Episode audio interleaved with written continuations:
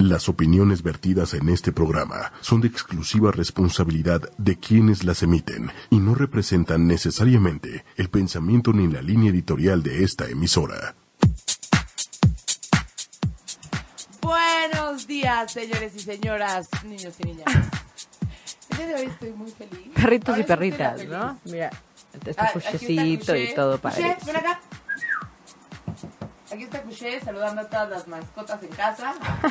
Y el día de hoy, bueno, Celia, ¿cómo estás? Muy bien, Muy bien, muy bien, muy bien. muy feliz o te ganó Muy. yo. Pues Sí, no, estoy muy feliz, pero creo que tú estás muy feliz también, me da mucho gusto. Sí. No sé si me ganas, pero sí, igual y sí. Pues qué bueno, porque te voy a decir una cosa. Dime. El día de hoy vamos a ver un tema súper útil Súper. para todas las personas, niños, niñas, este, adultos, adultas, ah, no, este, para todo mundo, porque todo el mundo en la vida tiene un periodo de crisis, todo el mundo en la vida tiene ataques, todo el mundo en la vida quiere mandar toda la fregada, todo el mundo en la vida quiere gritar, llorar, alguna vez. Y entonces hoy O más de una. Técnicas de relajación para niños y para adultos. Son, están enfocadas a niños, pero eh, justo son también muy útiles para, para adultos. ¿No? Entonces está padrísimo porque podemos usarlas los dos. Están como muy aterrizadas, o sea, están como muy concretas. Entonces eso hace que también para los adultos sean muy buenas. ¿no? Muy fácil de, de poder hacerlo. Y aparte sirve que te las aprendes una vez y las aplicas para las dos, para cuando tu hijo está vuelto loco y necesitas que se relaje un poco, para cuando tú estás vuelto loco, para cuando estás en la oficina y alguien está haciendo un berrinche, para cuando tu esposo no te quiso llevar de shopping, para cuando, Exacto. para cuando pase, O sea, para cualquier momento, para ¿no? cualquier momento. Y, pero primero, antes de, de entrarle como de lleno a las temblor, técnicas. perdón que interrumpa. Claro, para, para todo. O sea, la verdad es que además la relajación se usa no solo cuando estamos nerviosos, con miedo, estresados, también cuando estamos enojados. ¿No? O sea, cuando una, una emoción está como, como Desbordada. desbordada, es muy buen momento para relajarnos. Eh, mire, No, no lo tenía planeado, pero creo que es importante. Podemos... em- Ay, ay, se me aventó. Así como tú Se me- hiciste tuya la mesa, el micrófono quiere tuya. este podemos empezar a hablar de, de las emociones, ¿no? Que, in- insisto, lo hemos hablado muchas veces, pero creo que nunca estará de más. de más. Eh, vamos a, a platicar ahorita un poquito de cómo es que las emociones son eh, existen funcionales y disfuncionales o que son útiles o, o no útiles y esto tiene que ver con la intensidad de la emoción no tanto con la emoción, ¿no? Porque esto siempre lo siempre les pregunto yo a mis pacientes si creen que hay emociones buenas y malas y el 95% me contestan que sí, ¿eh? que hay buenas y malas. Y no es cierto, todas son buenas, pero hay funcionales y disfuncionales. Hasta la tristeza. Hasta la felicidad todo. puede ser disfuncional. Claro, cuando eres, por ejemplo, los bipolares, ¿no? Cuando están maníacos, que son como... Como la euforia, o sea, esta parte de, o sea, en, en la, en la felicidad, digamos que la felicidad controlada se llama alegría, ¿no? Y a mí me gusta hacer como si tuviéramos un, term- un termómetro del 1 al 10, eh, y ahí podemos ir como calificando la intensidad de nuestra emoción, ¿no? Y por ejemplo, bueno, antes de que te diga, quisiera saludar a Sudith Marlene, que nos está viendo por ahí, a Daniela Guerrero Rivas, que güera, te amamos, a Areli González, hola, David Justo Lira, que, no, que dice, ¿Ere ya empezó? Ah, este, a lo mejor quiere decir Pérez, ah, o así le dice, este, y por ejemplo, Eh, ya empezó, ¿no? pues tiene una R colada, pero no importa, el chiste es que, uy, Pero gracias, gracias. justo. Eh, el termómetro de las que- emociones, decías que es del 1 al 10, ¿no? Pues yo, a mí me gusta, me gusta trabajarlo así, este, y lo que, o sea, justo para, es que aquí quiero tenerlo por si hay algún Sí, es que comentario. luego no salen todos los comentarios Exacto. en un celular, hay que estar listas. Este, hazte cuenta, la, la forma en la que en la que yo lo trabajo normalmente es que primero pregunto, ¿no? Hay, hay emociones buenas y malas, todo mundo, casi todo el mundo me contesta sí, y entonces le digo, pues, ¿qué crees? Que no necesariamente, no, no la emoción, sino la intensidad de mi emoción. Entonces hay eh, cuatro emociones básicas, digo cinco con desagrado, pero y, y además están en la película de Intensamente de, de Pixar que está maravillosa. Nunca la vi, ¿verdad? No sabes qué maravilla. Yo la tengo, te la puedo prestar o te invito a verla. ¿Es pirata? No, claro que no. Ah, entonces, claro que vamos. Ah, nunca ¿verdad? jamás compro piratería en mi vida. No, Eres no, una mamá pirata. no. Bien, bien. Pero nunca fui una persona pirata ni de ni antes de tener hijos. No me gusta. Qué bueno. Sí, Sí, no, no, no. Ellos dicen, no, ¿quién es pero- esa de lentes? Soy yo. Estoy estrenando lentes. Están Oh, padrísimos sus lentes, estamos felices. Toda la cara. Pero te ves guapísima como sea. Estamos felices porque ya puedo ver los subtítulos de las películas. ¿Y por qué no vas a, a- tener un daño progresivo si no usas lentes, no? Correcto. Sí, es importante. Están muy bonitos y te ves muy guapa. Muchas gracias, El. Siempre te ves muy guapa. Gracias, El igual. Gracias. Que te amo, te mando un abrazo. Este, ok, entonces las, o sea, eh, siempre empiezo como con las emociones.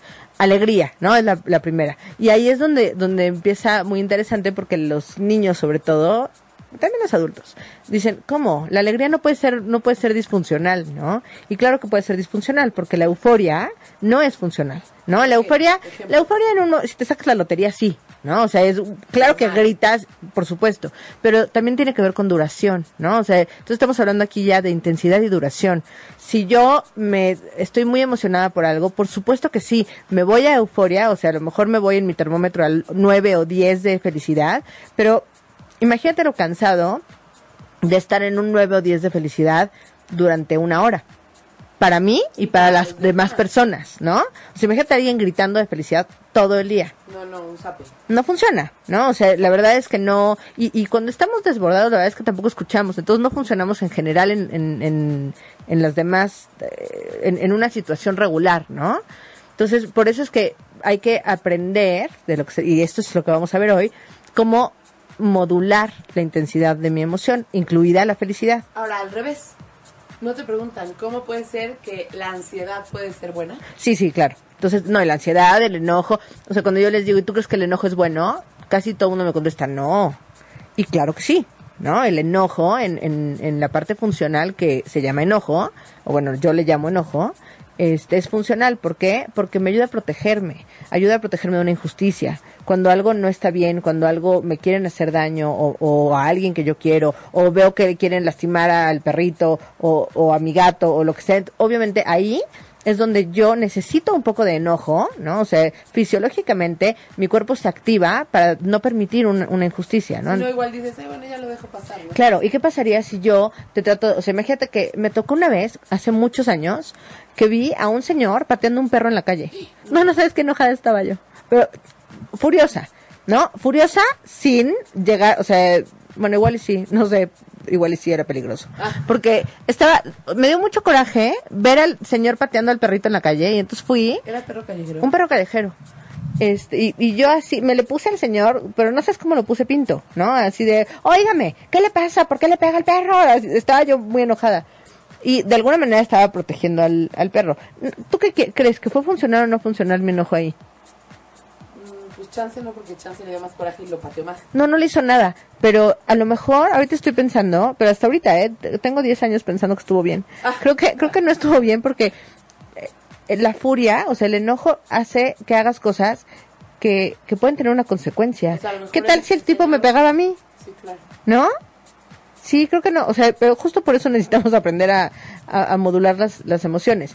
Pero un enojo sí bien encaminado es cuando, insisto, alguien quiere como, como pasarse de la raya conmigo y entonces yo le puedo decir, oye, no, espérame, no te lo permito, ¿no? Esto no me gusta y no quiero, o alguien te, te está tratando mal y tú puedes decirle, no me gusta cómo me estás tratando, por favor, hazlo de otra forma, ¿Y la ¿no? ansiedad? Ahí voy, ahí Ay, voy. estoy Espera. ansiosa, se ya me vi. está desbordando. Ya vi, ya vi. Vamos a la ansiedad directo. Bueno, el enojo en su parte disfuncional se llama furia o ira. Y esa es la que no funciona porque nos hace dejar de pensar, ¿no? O sea, generalmente podemos aventar cosas o ponernos en situaciones de riesgo o no no ver con claridad lo que queremos defendernos y, y fíjate, este ejemplo, ya voy, ¿eh? No me No, no, no, presiones tranquila, tranquila. a, a este se los pongo mucho a los niños, porque de pronto, ¿qué pasa, Lili, si yo tengo mi juguete en la mano y tú me lo quitas? Así, arrebátamelo. ¿No? Entonces, al- mi enojo funcional te diría, oye Lili, ese, ese juguete es mío, regrésamelo por favor, no te lo presté. ¿No? Dámelo. Gracias. Ja. ¿No? Pero, O sea, pero necesité un poco de molestia para decirte, no, ¿qué pasa si me, me, me arrebatas mi juguete y en lugar de decirte eso que te dije así de una forma firme, te grito, lloro, es más, voy y te pego? Pues tú te vas a meter en problemas y a mí Exacto. chance me haces daño. Exacto, o sea, y además, a lo mejor tú no tienes una consecuencia. Y, y al final quien había estado, quien, quien irrumpió primero fuiste tú. ¿No? Entonces tú, tú me hiciste daño a mí primero, pero mi reacción hace que tu conducta no se vea como algo grave, sino la mía es la que se Sí, ve como claro, algo grave. claro. ¿no? Entonces también, yo trabajo mucho eso con los niños, porque a veces así, no, o sea, como ven que hay Como el típico injusticias. niño que a lo mejor les da un Es que si le pegué. avientan una silla encima. Exacto. Sí le pegué, pero es que él me había quitado mis cosas. No, tienes razón. O sea, tú tienes razón en protegerte, pero la manera en la que te protegiste no es adecuada. Y al no hacerlo de una forma adecuada, el que se mete en problemas eres tú. Y entonces pareciera que hay una situación de mucha injusticia alrededor de ti, pero tú, al, al no controlar tu enojo, te estás poniendo en, ese, en esa situación. Y por ejemplo, también del otro lado, ¿no? O sea, probablemente no sea una intensidad de 10 el enojo, pero si estás en una intensidad de 8, por mucha duración también te hace daño. Claro, hasta de un hasta de un 5 o de un 4. O sea, por mucho tiempo tampoco es, es saludable, ¿no? Eh, ahora sí, ansiedad. La ansiedad, en su parte funcional, te activa. La ansiedad y el miedo están, están muy ligadas. A mí me gusta ponerlas separadas porque el miedo lo, lo veo más como de, de protección, eh, como de supervivencia, ¿no? Y la ansiedad, que sí es una emoción deriva- derivada del miedo, o sea, como en lo, en lo más, en lo más básico, es la que te activa cuando tienes una conferencia, a es- esta, estos nerviecitos que sientes, es ansiedad, ¿no? Pero es ansiedad que te, que te ayuda a preparar bien tu, tu clase. dependiendo del nivel. Si se convierte en angustia, te bloquea. Entonces, la, la, la parte funcional es la que te activa para estudiar para tu examen, para preparar tu clase, para preparar un discurso, para para enfrentarte a una situación que sí va, o sea, que sí te pone nervioso, pero en su parte disfuncional es eh, angustia y la angustia paraliza. Entonces, cuando, cuando estás, en- ya lo hemos hablado alguna vez, ¿no? En una, quieres hacer una exposición o algo así y te viene pánico escénico y entonces te paralizas y no puedes hablar y se te acabó ahí, ¿no? A mí me ha pasado una vez, ¿eh? Horrible. Hace muchos años en, en prepa. A mí me pasó una vez en prepa, así el día de los abuelos. Iba, justo me escogieron para leer. Y entonces iba a leer. Ah, no, no, estoy confundiéndome. Era una clase pública y decía un poema, ya sabes, en frente mundo. Y me entró un ataque de risa. A la De risa. Y no pude dejarme reír. O sea, no